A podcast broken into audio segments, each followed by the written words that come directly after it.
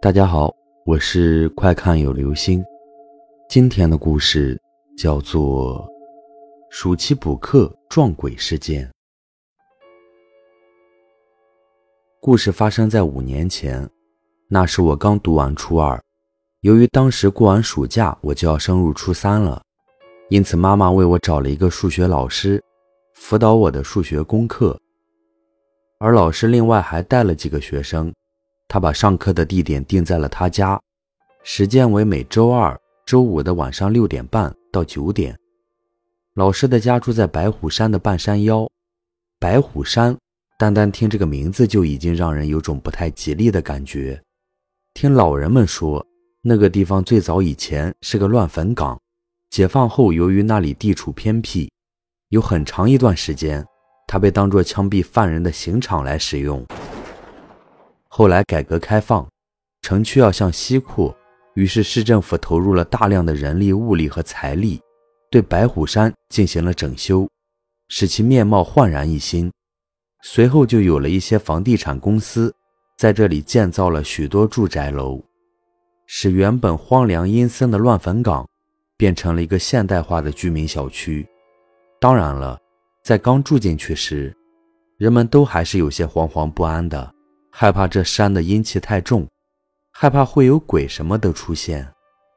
可是已经十多年过去了，并没有发生过什么鬼怪灵异的事情，人们也就渐渐淡忘了这些事。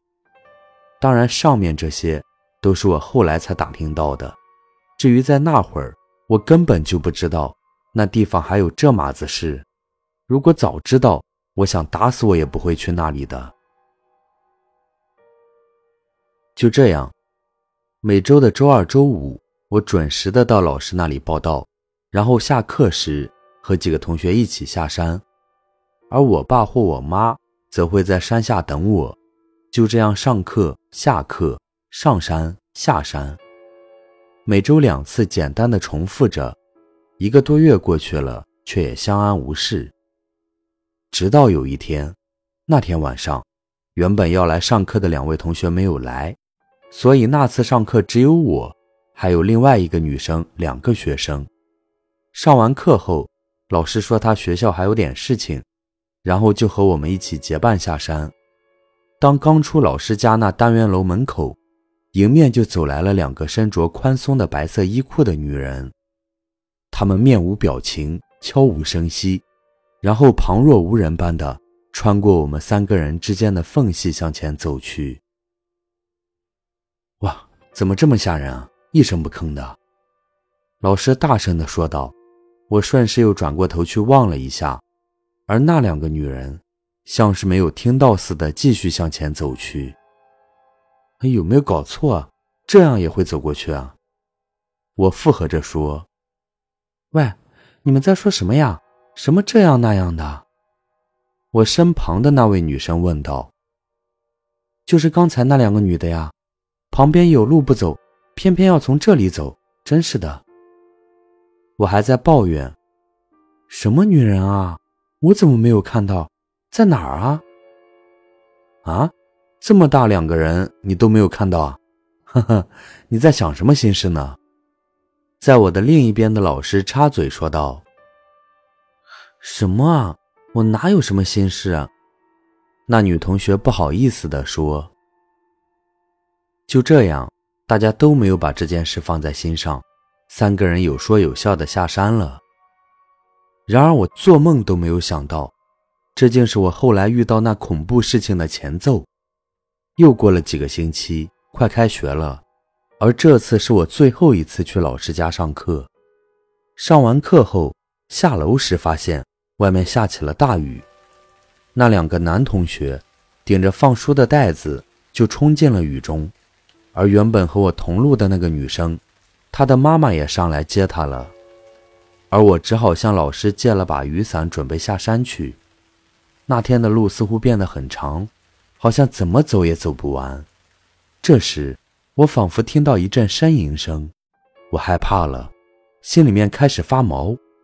我走三步回一次头，总觉得后面好像有人在跟着我。我加快了脚步，可是那呻吟声不但没有消失，反而更加的清晰。借着微弱的灯光，我看到前面树下坐着一个女人，肚子大大的，像是个孕妇。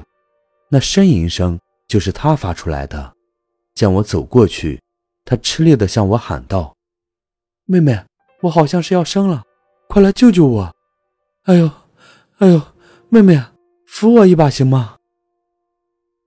我有些迟疑，我不想去管他。因为我想，我一个小孩子也帮不了他什么。可是面对他一声声苦苦的哀求，我又不忍心对他视而不见。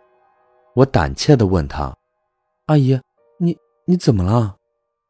妹妹，我肚子很疼，我我要生孩子了。哎呦！听他的声音好像很痛苦。那，那我帮你去叫人来好吗？不用，不用。你过来扶我一把成吗？嗯，好的。我走过去扶起了他，他的手好凉。